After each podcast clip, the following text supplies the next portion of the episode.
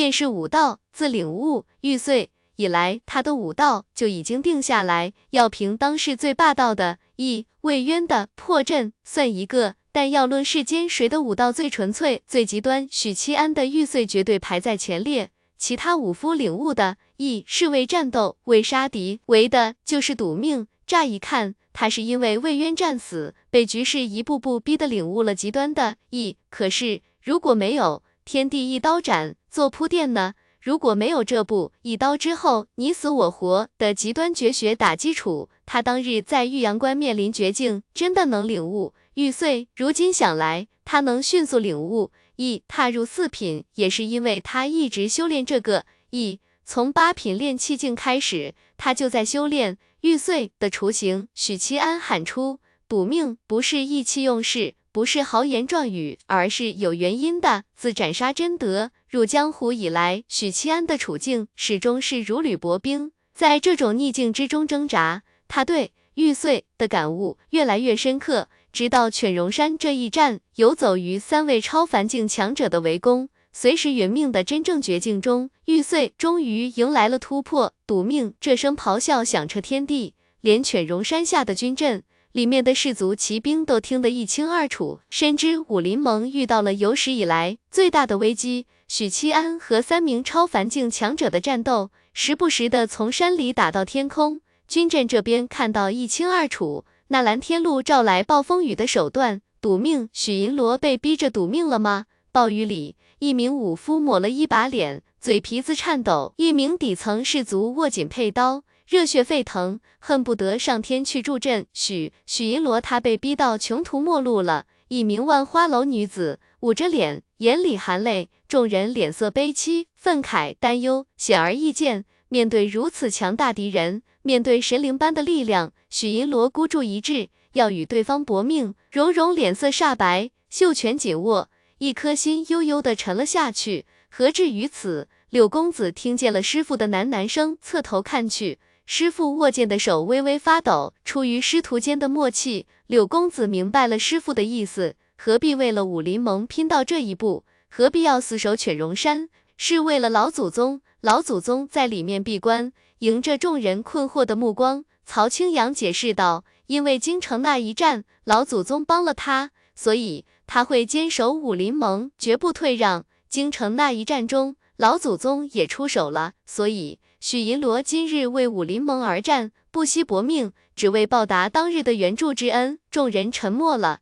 少年侠气，交结五斗雄，肝胆动，毛发耸，立坛中，死生同，一诺千斤重。他望着风雨中而立的年轻人，轻声呢喃：“一诺千斤重。”众人恍然想起，这是许银罗的佳作之一，据说是在云州独挡两万叛军时所作，后来在京城广为传唱，被说书人传遍中原。御风州，许元怀浑身被大雨淋湿，俯瞰着下方的那道身影，神色复杂，要搏命了。他终于也被逼到穷途末路了。许元双蹙眉不语，姬玄站在船舷边。微微俯身，试试想看得更清楚些。姬玄深吸一口气，这比许七安足足高了一整个大境界。如果他没有同境界的帮手或底牌，必死无疑。赌命！东方婉容眸子五色流转，这是五行之力盈满身体的征兆。他语气平淡，甚至有些不屑，反问道：说话间，他高高扬起右手，掌心对准天空，轰！雷霆接二连三的劈下。在他掌心慢慢劈出一根长矛，长矛由纯粹的雷电组成，炽烈的蓝白色，表面跳动着电蛇，发出滋滋的声音。东方婉容将汲取来的无形之力汇入雷电长矛，炽烈的蓝白色顿时五色流转。我只要轻轻投出这根雷矛，你必死无疑。赌命，你姓许的配吗？尽管说着极具嘲讽的话，但东方婉容的语气和表情。却没有丝毫嘲讽，平静的仿佛在说着大道至理。渡南金刚和修罗金刚默默后退，在远处双手合十。那蓝天禄手里的这根雷矛，凝聚了此方天地与雷电之力，可杀任何一位三品武夫。危险，危险，危险！许七安只觉得身体在疯狂预警，求生的本能催促他赶紧逃离。这根雷毛凝聚的力量，足够杀死他。许七安。你这次若是不死，必定名扬天下。我的杨兄又得羡慕的捶胸顿足，嫉妒的恨不得夺舍你。原本追杀他的白虎、静心等人，此时已经罢手，关注远处战况。谁都知道，决胜的关键时刻到了。南峰顶的曹青阳一群人屏住了呼吸，一张张脸色发白，一双双目光凝望，他们仿佛在这一瞬间化作了雕塑。魏渊这一刻，他脑海里浮现的是那袭大青衣。暴雨中的那个年轻人，渐渐与记忆中的那个男人融合。纳兰天禄并不在乎武林盟的存亡，甚至不是纯粹的为了龙气而来。他之所以选择和乾隆城佛门合作，是因为知道迟早要和许七安遇上。他甚至不在乎许七安这个人，他这根毛刺穿的是二十年来的心结，刺穿的是与大青衣的恩怨纠葛。轰隆隆，可怕的音爆声里。雷毛化作绚丽的流光，刺穿雨幕，在场所有人的瞳孔里映出了这道绚丽斑斓的流光。面对这道流光，他冷静地斩出镇国剑，斩出了天地一刀斩。黄铜剑爆发出璀璨的光华，随着许七安的挥剑，炽烈汹涌的光华收敛，凝成一道金色的细线，呈弧形掠过雨幕，掠过虚空，斩向五色流光。这道凝聚了许七安所有力量的剑光，宛如脆弱的丝线，先是断裂，继而溃散。而这个时候，众人听见爆炸声的时候，雷毛已经势如破竹的刺向许七安。天地一刀斩，只是削弱了雷毛的力量，没有阻挡他的步伐。风雨仿佛凝固了，时间仿佛停止了流动，一道道目光望着即将遭遇厄运的许七安。他们的脸上缓慢地浮现出或悲伤、或怅然、或狂喜、或担忧的神色。噗噗噗，一层层浩然正气溃散，浮屠宝塔。许七安张开双臂，迎接了雷毛。滋滋，雷毛击中许七安的瞬间，没有像寻常武器一样贯穿而去，它直接消融在许七安体内。雷毛的力量在他体内炸开了，摧骨拉朽的毁灭着他的生机。毁灭着三品武夫旺盛的生机，这样的杀伤力远比贯穿身体要可怕很多很多。许七安的眼睛里光芒熄灭，陷入死寂。他焦黑的身体从空中跌落，无力的跌落。南峰顶上突然爆发出一声凄厉的尖叫，不知是谁在哭喊。御风舟上，许元双身子一晃，脸颊有两行滚烫的液体划过，他的旺气术告诉他，那人的气息湮灭了。直到此刻，他仍不知自己是该欢喜还是悲伤。死了，李灵素御剑而出，脸庞僵硬，飞向许七安，想要在他坠落前接住他。另一边的密林里，苗有芳也在林子里狂奔，奔向下坠的许七安。粗鄙的江湖游侠满脸发狠和悲伤。云州今日天清气朗，东北方冷冽刮骨，也是寒灾最不严重的地方。习惯站在瞭望台远眺的伽罗树菩萨。今日坐在茶几边，盘坐饮茶，品尝云州的特色美食；而总是独自煮茶、饮茶的许屏风，则在瞭望台站了一天。哎，你说武林盟这一战，要是能杀了许七安，杀了老匹夫，那该有多好？听你这么说，就是此事不成了。伽罗树菩萨语气平静，还是有希望的，只不过成与不成，讲的是天命。我等谋事，成事看天。许屏风负手而立，许七安若是战死建州，那半数国运便还于大凤，对你我之事不利。许屏风点了点头，答非所问的感慨道：若是没有武林盟老匹夫从中作梗，今日便是收回半数国运的最佳时机。如今重新复盘以前走过的棋，当日留花神转世一命，是我的一个疏漏。伽罗树菩萨放下茶杯，似乎明白了什么，侧头看向白衣术士的背影。许屏风笑了起来，与监正老师对弈，永远不能把鸡蛋放在同一个篮子里，永远不能只奔着一个目标去，不然会输得很惨很惨。你知道我是怎么在云州谋事、建立乾隆城、瞒住监正二十年的？杜南金刚双手合十。念诵法号，阿兰陀对许七安呈现出截然不同的两种态度。以广贤菩萨和渡恶罗汉为首的僧侣倾向于将许七安渡入空门，他们支持的是大乘佛法；伽罗树菩萨为首的一派则推崇小乘佛法，因此对许七安态度并不友善。因为这位佛门战力第一人的菩萨，执掌着九大法相之一的金刚法相，在这个背景下。杜南和杜凡两位金刚对许七安的态度是可渡可杀。从雷州到雍州这一路上的矛盾和冲突，消磨了两位金刚的耐心，既不肯皈依，又屡屡与佛门为敌，那便杀了。修罗金刚心里也是这么想的。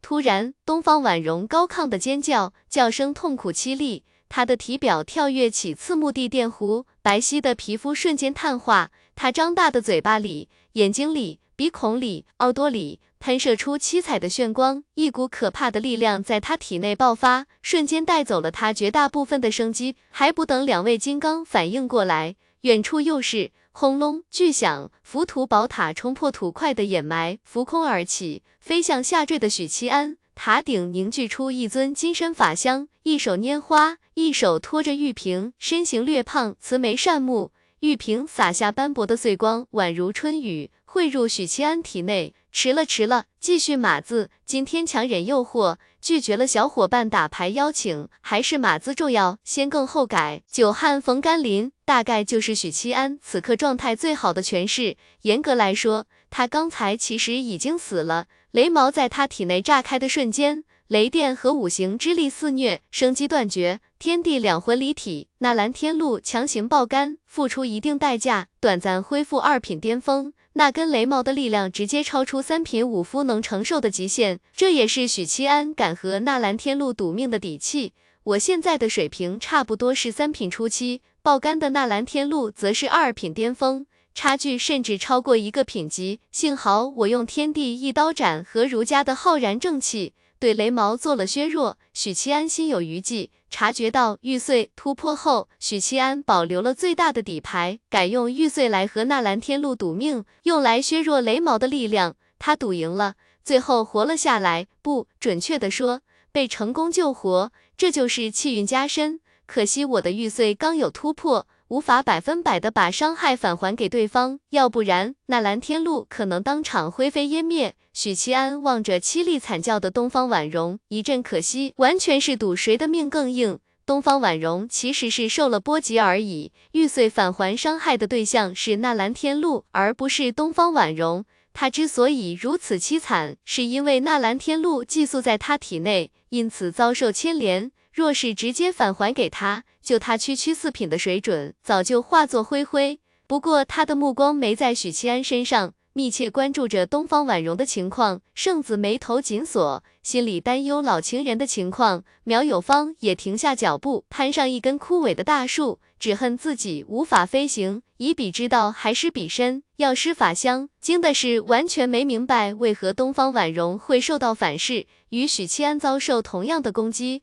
这般手段简直闻所未闻。怒的是药师法相一出，许其安的命多半是保下来了。佛门九大法相乃佛陀所创，是至高绝学，每一尊法相都有神鬼莫测的能力。当年甲子当妖中，法纪菩萨施展药师法相，救了无数佛门弟子。金刚除了某些特殊手段或当场魂飞魄散，药师法相都能救活。如今药师法相显形。那许七安即使刚才已经死亡，多半也能挽救回来。反观纳兰雨师，从刚才的元神波动来看，事事遭受了难以想象的重创。微弱的血光从他体内升起，如风中残烛般闪烁。此时，笼罩在犬戎山的乌云开始消散，暴雨转为小雨，失去雨师力量支撑的这场暴风雨终于退去了。纳兰雨师。你的情况如何？杜南金刚大步上前，东方婉容默然不语，事事连说话的余力都没有，因此修复效果有限。姐姐，破空声传来，东方婉清御空而回，他看着东方婉容惨烈模样，脸色苍白，眼里又慌又急。丹药，纳兰天禄疲倦的声音从东方婉容体内传出，东方婉清手忙脚乱的取出所有疗伤丹药，撬开东方婉容的嘴，塞了进来。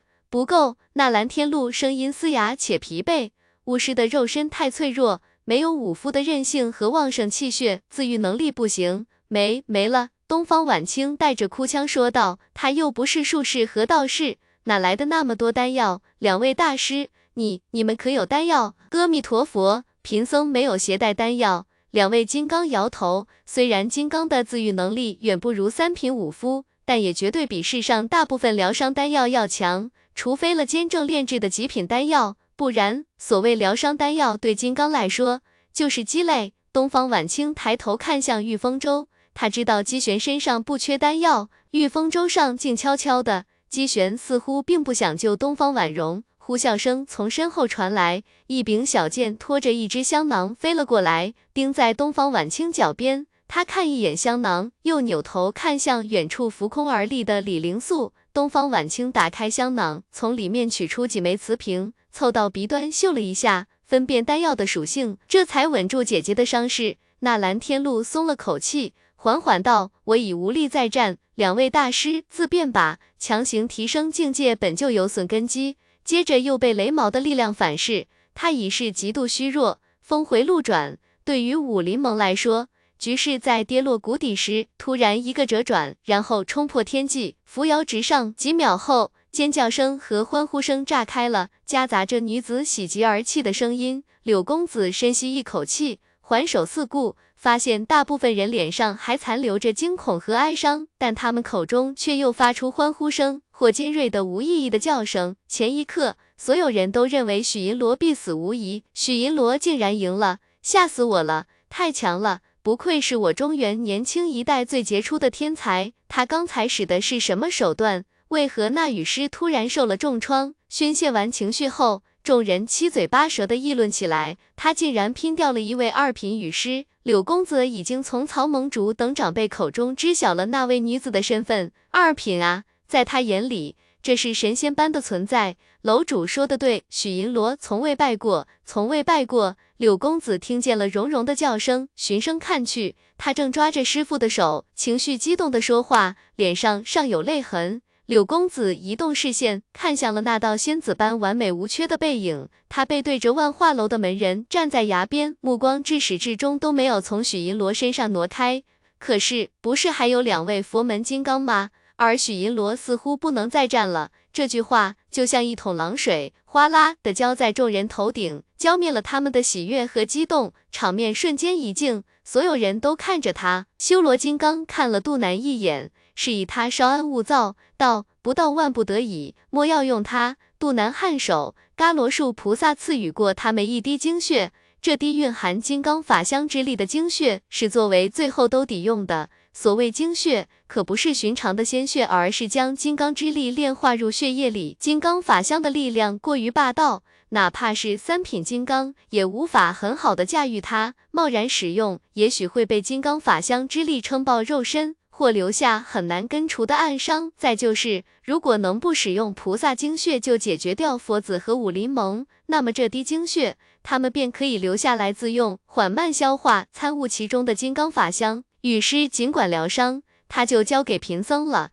修罗金刚迈动步子，朝着许七安走去。他很快走到了崖边，一脚踏入空中，如履平地。许七安，佛门的耐心是有限的，你一而再，再而三的与佛门为敌，联手落玉衡俘虏渡情罗汉。贫僧既然是护教金刚，理当为佛门杀贼。佛门的目标也是许七安，不管是杀他也好，渡他也罢。相比起来，除了乾隆城的众人心心念念要除去武林盟，那蓝天禄和两位金刚心里的主次顺序是许七安、龙气、武林盟。许七安不来，他们便收龙气，灭武林盟。此时的许七安伤势已初步稳定，碳化的皮肤下长出新的稚嫩肌肤，体内生机缓缓复苏。他平静地望着步步杀机的修罗金刚，笑道：“一刻钟已经过去了。”什么？修罗金刚皱了皱眉，没听懂他话里的意思。轰！一道充满肃杀之意的雪亮刀光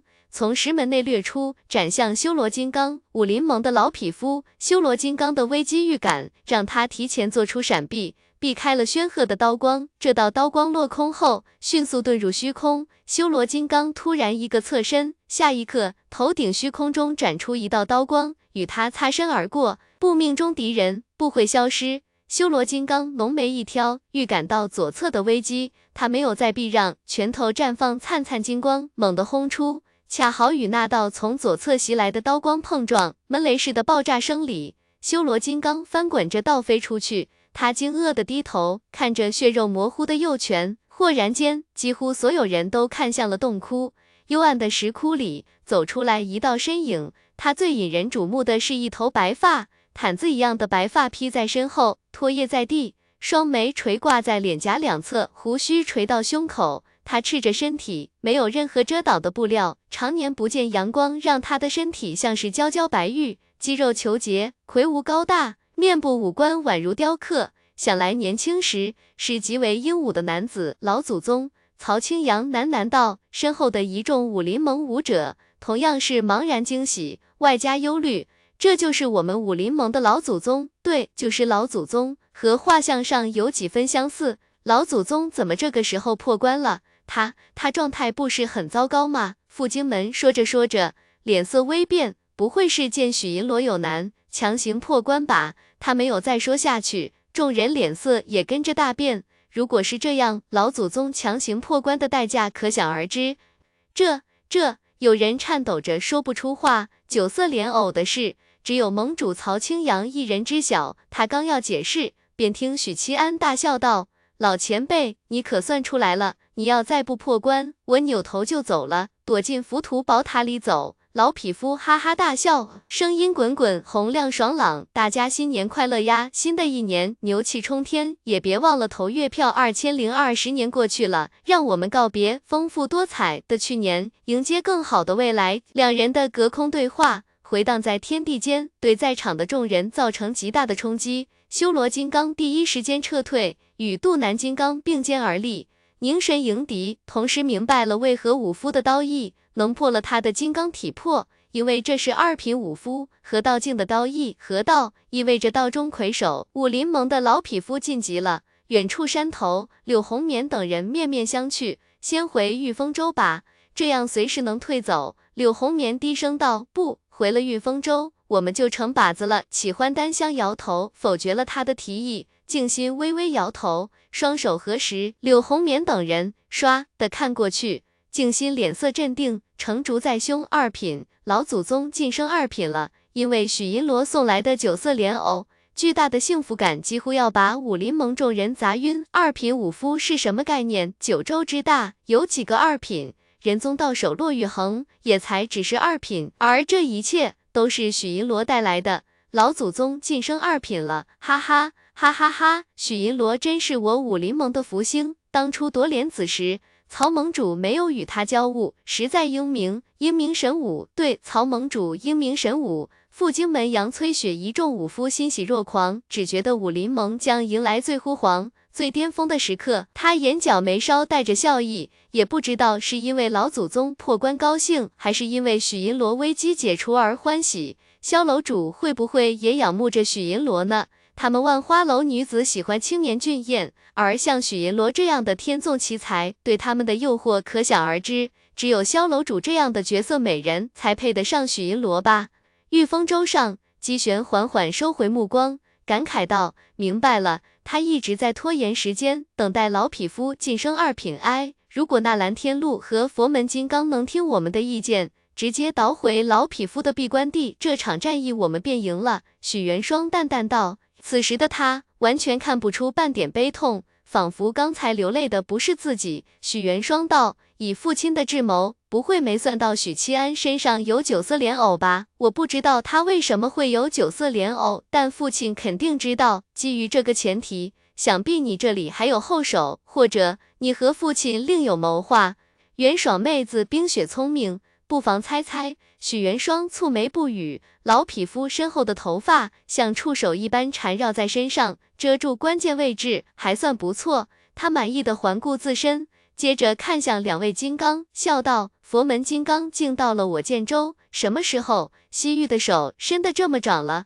佛光普照众生，又有什么地方去不得？”老匹夫眯了眯眼，一字一句道：“收集大凤龙气。”意图染指中原，佛门还是一如既往的嚣张猖狂，真当我大奉无人了？话音落下，他出现在修罗金刚身前，并掌如刀，危机预警让修罗金刚提前做出应对，双臂交叉于胸前，温金刚神力鼓荡，化作圆形气罩，他擦，老匹夫掌刀轻描淡写的一戳，便将圆形气罩戳破，溃散的金光扩散成一道直径数十米的涟漪，突然。他侧了侧脑袋，一只金色的拳头擦着他的脖颈打出来。原本这一拳打的是老匹夫的后脑，肚南金刚不知何时起身，从身后袭击，金色鲜血涌出，皮糙肉厚。原本想一刀斩下金刚手掌的老匹夫冷哼一声，护法金刚的肉身比三品武夫强太多。肚南金刚手腕一阵剧痛，他当机立断，果断后撤。但他没能成功退走，手腕被老匹夫反手扣住，一拉一拽，一个过肩摔，铁塔般的金刚重重砸在地上，可怕的劲力透过他的身体，贯穿山体，撕裂内部的岩石，裂缝一直蔓延至山体内部。就这一下，让犬戎山的主峰宛如瓷器一般，遍布裂缝。肚南金刚眼前一黑，意识受到震荡。喉咙里倒呛出大量暗金色的鲜血啊！肚南金刚瞳孔发散，陷入短暂的晕厥。另一边，修罗金刚杜凡举起一块数十吨重的巨石，沉沉低喝一声，奋力朝老匹夫投掷。呼，大片大片的阴影笼罩了老匹夫。老人扬起掌刀，画出一个十字，咔嚓，生里巨石精准的分裂成四块，朝着四个方向飞散。恰恰与中心的老匹夫擦身而过。相比起别的体系，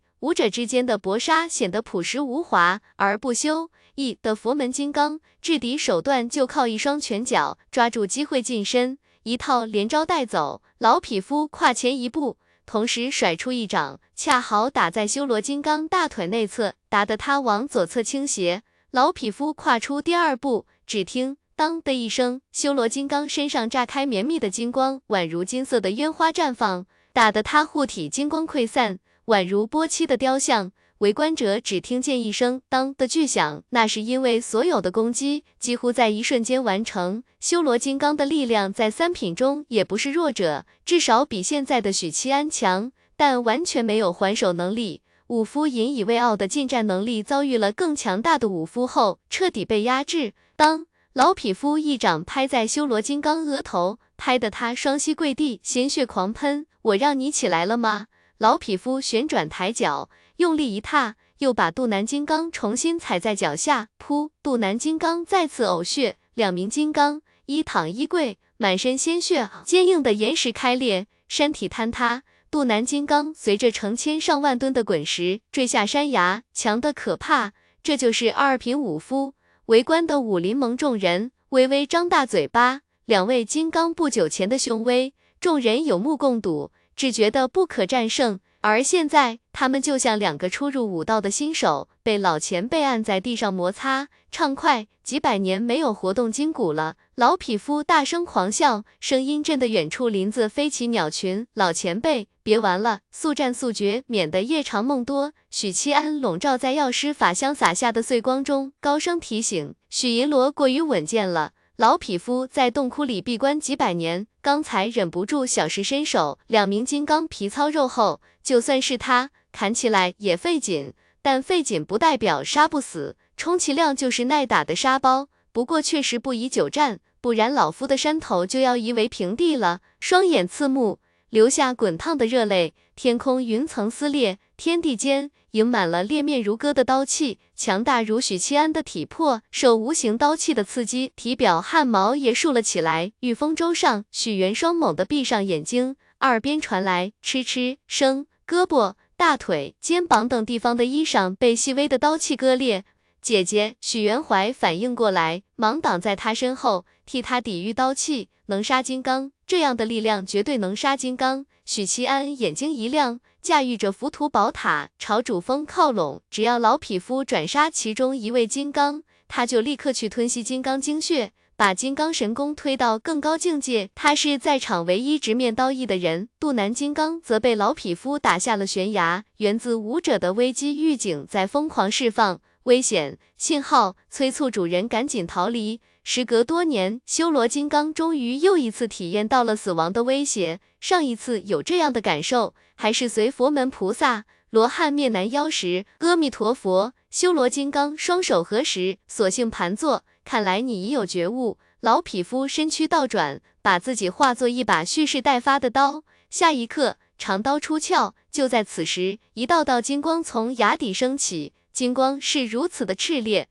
仿佛有一轮烈日要从崖底升上来。十二双手臂各自握着不同的法器，刀、剑、杵、塔、幡、棍、钟等等。他的气息如山般厚重，如海般浩瀚。见到这尊法相的所有人，几乎同时控制不住自己的膝盖，跪趴下来，匍匐颤抖。神书许七安浑身颤抖，感受到了来自高位格的压制。十二双手臂，脑后有火环，眉心烈火般的纹路。不同的是，神书的法相是漆黑色的，手里也没有抓着法器，正反两面。当老匹夫化身的绝世狂刀斩中修罗金刚，但没能杀他。因为那尊十二臂法相，其中一只手里托着的黄金钟罩住了修罗金刚。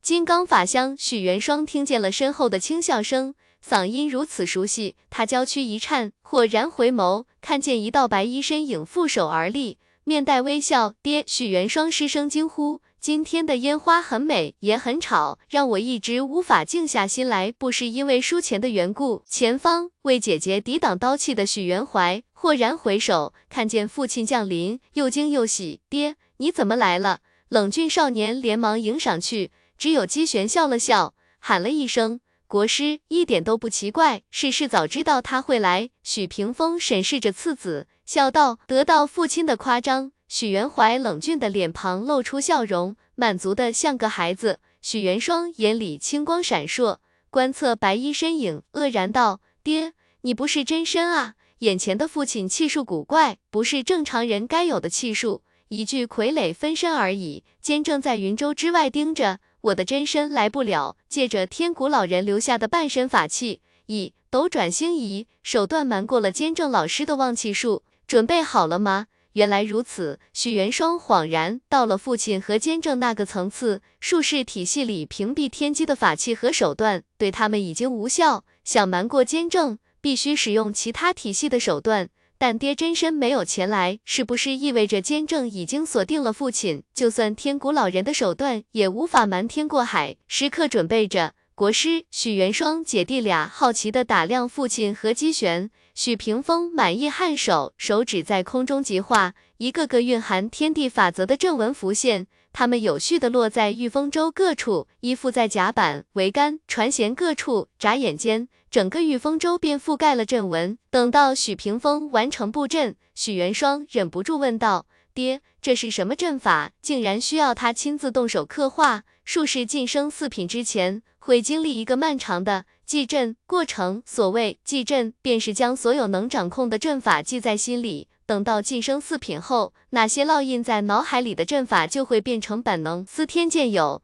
天罡和地煞两本阵法大典，总共一百零八座大阵，每一座大阵又分十几或数十个小阵。许元双十七岁的年纪，能记两座大阵，已经让他差点发际线上移。但他知道，父亲这样品级的术士，早就将。天罡和地煞烂熟于心，施展阵法时随心所欲。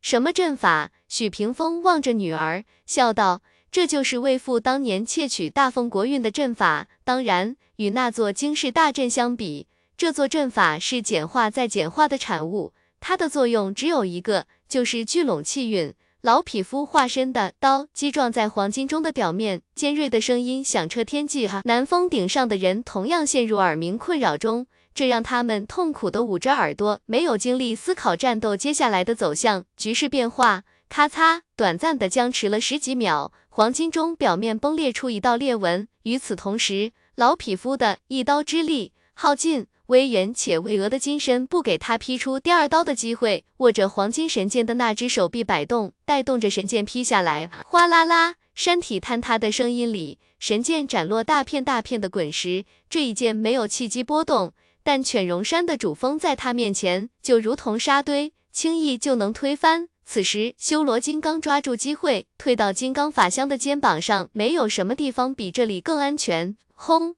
抱起无数的碎石，犬戎山主峰的山头彻底打爆，矮了一截。轰轰轰！老匹夫凭借着武者的危机预感，像一只灵活的蟑螂，时而在左，时而在右，忽闪忽现。金刚法相二十四条手臂齐开弓，刀剑棍棒不停的砸下来。而轰，黄金长棍砸下，老匹夫身影破碎，真身出现在粗壮如巨树的棍子上。噔噔噔。他沿着棍子狂奔向了比山峰更高大的法香。他越跑越快，如同一把呼啸而出的刀。周遭的空气出现扭曲，刀锋直指金刚法香的眉心。金刚法香两只巨掌相互一拍，宛如拍苍蝇似的，把老匹夫拍在空中。下一刻，双掌剧烈颤抖起来，难以合拢。僵持几秒后，沉闷的巨响声里，双掌被震开，老匹夫破掌而出。浑身浴血，手脚呈诡异的扭曲，胸口塌陷，二品武夫的体魄被法香一击打破。身高数百丈的金身，佛光万道，将犬戎山方圆数十里染成金色。他的气息比深渊还恐怖，令佛光普照范围内的生灵战战兢兢，匍匐在地。曹曹盟主，这是怎么回事？傅荆门双膝跪地。浑身瑟瑟发抖，低伏脑袋。原本以他半步超凡的修为，不该如此不济，但重伤在身，且一番大战后，状态极其糟糕。这会儿没比傅荆门等人好多少，是是传说中的罗汉菩萨。建州商会会长乔温肥厚的嘴唇发抖，断断续续的从嘴里挤出猜测。他不说还好，他这么一说。点燃了武林盟众人心里的恐慌。为什么罗汉或菩萨要会出现在这里？为什么佛门对付武林盟要下这么大的血本？许银罗重伤，不能再战，老祖宗独木难支，能赢吗？一个个问题在众人心里浮现，带来忐忑和紧张，惶恐和不安。从两位金刚登场开始，他就知道孙玄机对自己有所隐瞒，模糊了敌人的情报。但因为许银罗以一敌三。拼掉巫神教羽师，展现出超强的战力。后续老祖宗破关晋升二品，完美的驾驭住局面，他就没把这件事放在心上，只当是自己资格不够。孙玄机没有耐心详细告知，吐露真实情报，只是在唱衰而已。这场攻山战打到现在，双方底牌层出不穷。你来我往，已经完全脱离了曹青阳能想象的极限。他甚至害怕接下来敌人还会有更强的后手，怕什么来什么。耳边忽然响起萧月奴的惊叫声，曹青阳等人勉强抬头看去，远处老祖宗依旧在和法香缠斗，没有异常。隔了一秒，众人才反应过来，萧月奴指的是许七安那边，从白姬那里得到过佛门情报。对现存一品菩萨掌控的法香了如指掌的许七安，心里隐约有了猜测。这是金刚法香。身后不远处传来一道温和的、熟悉的声音。一瞬间，许七安有种炸毛般的应激反应，回手掏，全力爆发屏。但他强行克制住了这股冲动，因为没有从对方身上感应到敌意和杀意，因此武者危机预感没有反馈。此人五官与自己与二叔。都有几分相似。许屏风看清不当人子状态后，许七安心里松了口气，嗤笑道：“区区一具分身，也敢在我面前叫嚣？不慌不慌，他的本体有监正盯着，过不来。”许七安凝神感应遭受，没有任何松懈大意。许屏风背着手，笑容温和，说话的语气也很温和平静，仿佛两人之间不是父慈子孝的关系，而是父慈子孝的关系。我们之间没什么好说的。许七安左手握太平刀，右手握镇国剑。许屏风侧头，遥远节节败退的老匹夫，笑道：“神叔为什么这么强大？也是因为金刚法香。这不是老家伙一个初入二品的人能击溃。他这是变相的在告诉我，神叔的展露的法香就是金刚法香，只不过产生了些许变异。”许七安默不作声，脑子快速转动，思忖着许屏风现身的目的。宁燕父子一场，我最后给你一个机会，我愿意接纳你，你随我回云州，过去的恩怨怨一笔勾销，我会想办法替你解开封魔钉。至于皇族那边，你不用担心，只要立下不称帝的天道誓言，他们会很欣喜你的加入。许七安盯着他看了几秒，笑了。既然周兰我一样有效，当日为何要置我于死地？许屏风叹息一声，你的成长太快了。从你崛起至今，也就一年多的时间，招揽你风险太大，尤其是你的性子宁折不弯，让你背叛大凤，你愿意？现在我就愿意了。许屏风道：“大凤设计风雨飘摇，百姓民不聊生，这些你都看到了。我今日来找你，同样是因为你的性子。再过不久，我就要起事，有佛门相助，监正老师这座大山再也不是不可撼动。”加入乾隆城，一起推翻腐朽王朝，百姓才能过上好日子。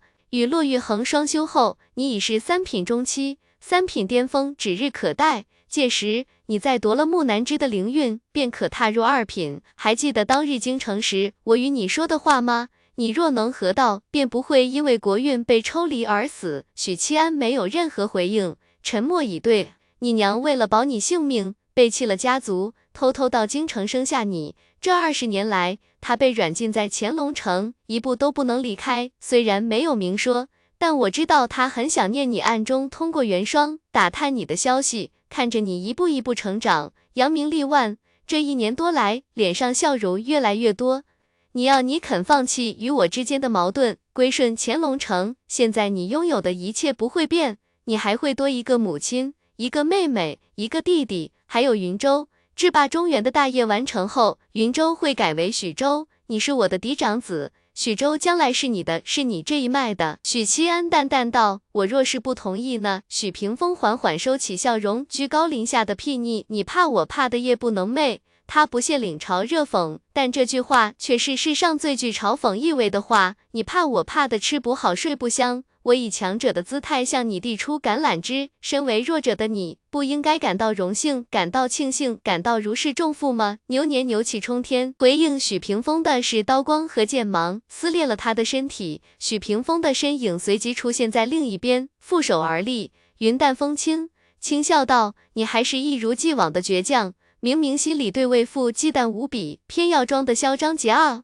这样就能在父亲面前表示自己长大了。”你的攻心术很强，我已经开始生气了。许屏风笑了笑，不屑做口舌之争，道：“罢了，机会已经给你，既然你执迷不悟，我也不强求。”他始终是这副云淡风轻、置诸在握的姿态，好像眼前这个被大凤庙堂惧怕、被江湖敬畏的许银罗，在他眼里什么都不是。尽管上次在京城出手回收气运失败，与嫡长子明面上的第一次交锋失败了，但其实回收龙气只是计划之一，他的另一个计划杀真德碎龙气进行的非常顺利，他永远不会空手而归。许屏风越是这般姿态，许七安心里怒火越盛。若非生母嗜毒之情强烈，保下了他，许七安早就作为工具被用完丢弃。即使是这样，许屏风仍然没有放过他，以睡银案为由将他发配边疆，途中收获。为了这个目的，他连胞弟一家都可以舍弃，毫无感情，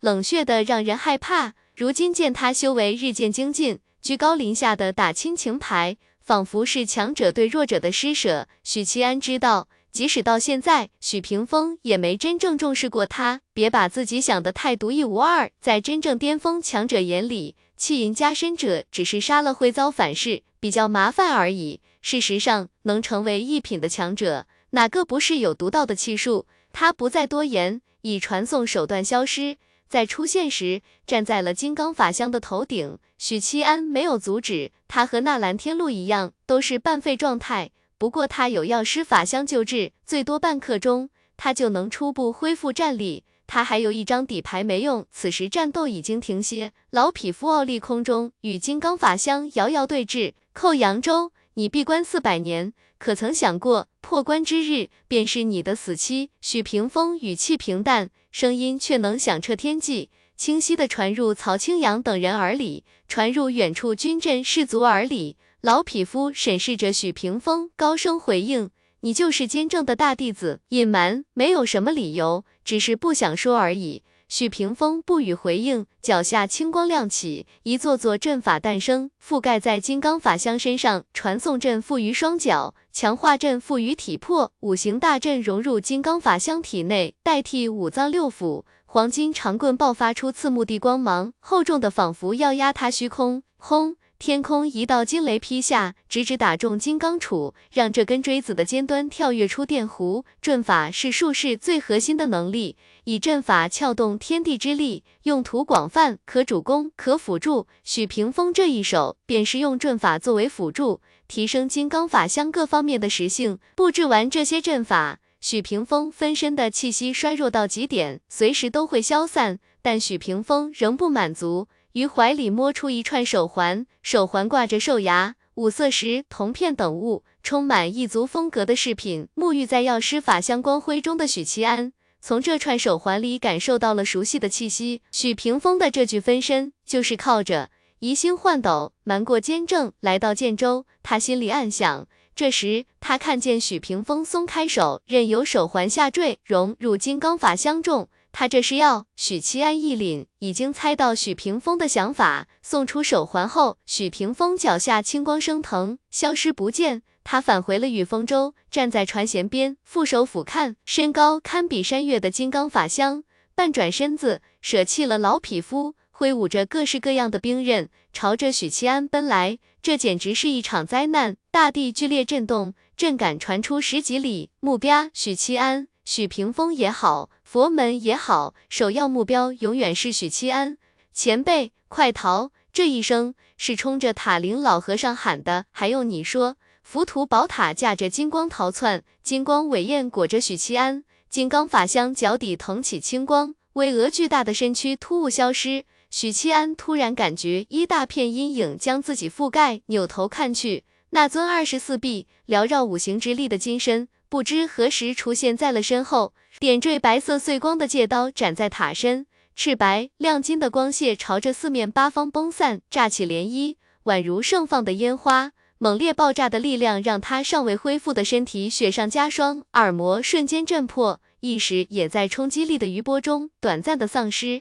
这一刻。许七安脑海里唯一的念头是，因为知道这一战涉及超凡，涉及许屏风，他稳妥起见，把木南枝和柴杏儿提前转移出浮屠宝塔，不然就这一下，花神转世就要轮回去了。浮屠宝塔像是一块云石，翻转着飞了出去，连带着许七安一起，噔噔噔，金刚法相狂奔追击，刀剑棍棒杵等兵器同时砸下来，似乎是察觉到了巨大的威胁。浮屠宝塔终于打破不对佛门僧人出手的规矩，塔身一震，森严的力量如潮水般奔涌，镇压周遭一切敌人。与此同时，另一尊法相虚仰在塔顶凝聚，身披袈裟，眉目模糊，脑后有一道象征着智慧的光辉。金刚法相狂奔的步伐。在浮屠宝塔的镇压下出现凝滞，而随着智慧光轮逆转，金刚法相陷入茫然，像是失去了智慧，不知道自己接下来该干什么。趁着这个机会，浮屠宝塔带着许七安逃跑。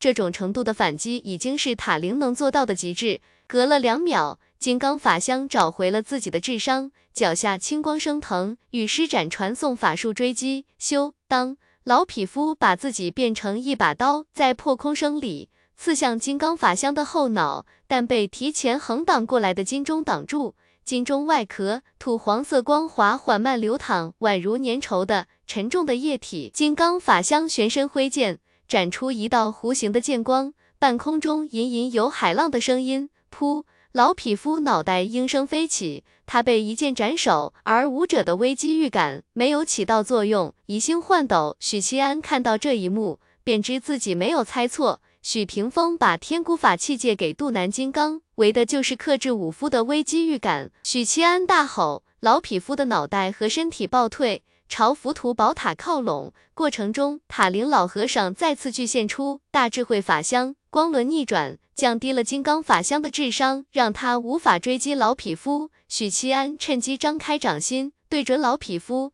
用力一抓，像是抓走了他身上的某件东西。你屏蔽了我的气息。老匹夫审视自身，立刻发现端倪。老前辈，麻烦你替我撑半刻钟。半刻钟后，我斩了他。许七安沉声道：“有把握？”老匹夫皱眉，不等许七安回答，他豪爽笑道。好，半刻钟就半刻钟，老夫替你扛下来。御风舟姬玄对下方的战斗视若无睹，取出青铜小鼎，鼎口朝下倾倒，十几道人影从鼎内摔出，有男有女，有江湖客，有读书人，有穿布衣的平民。这些人昏迷不醒，姬玄手掌轻轻一压。噗噗，声里十几个龙气宿主胸口炸起血雾，顷刻间殒命。但他们都被困在了阵法形成的屏障里，不管怎么冲。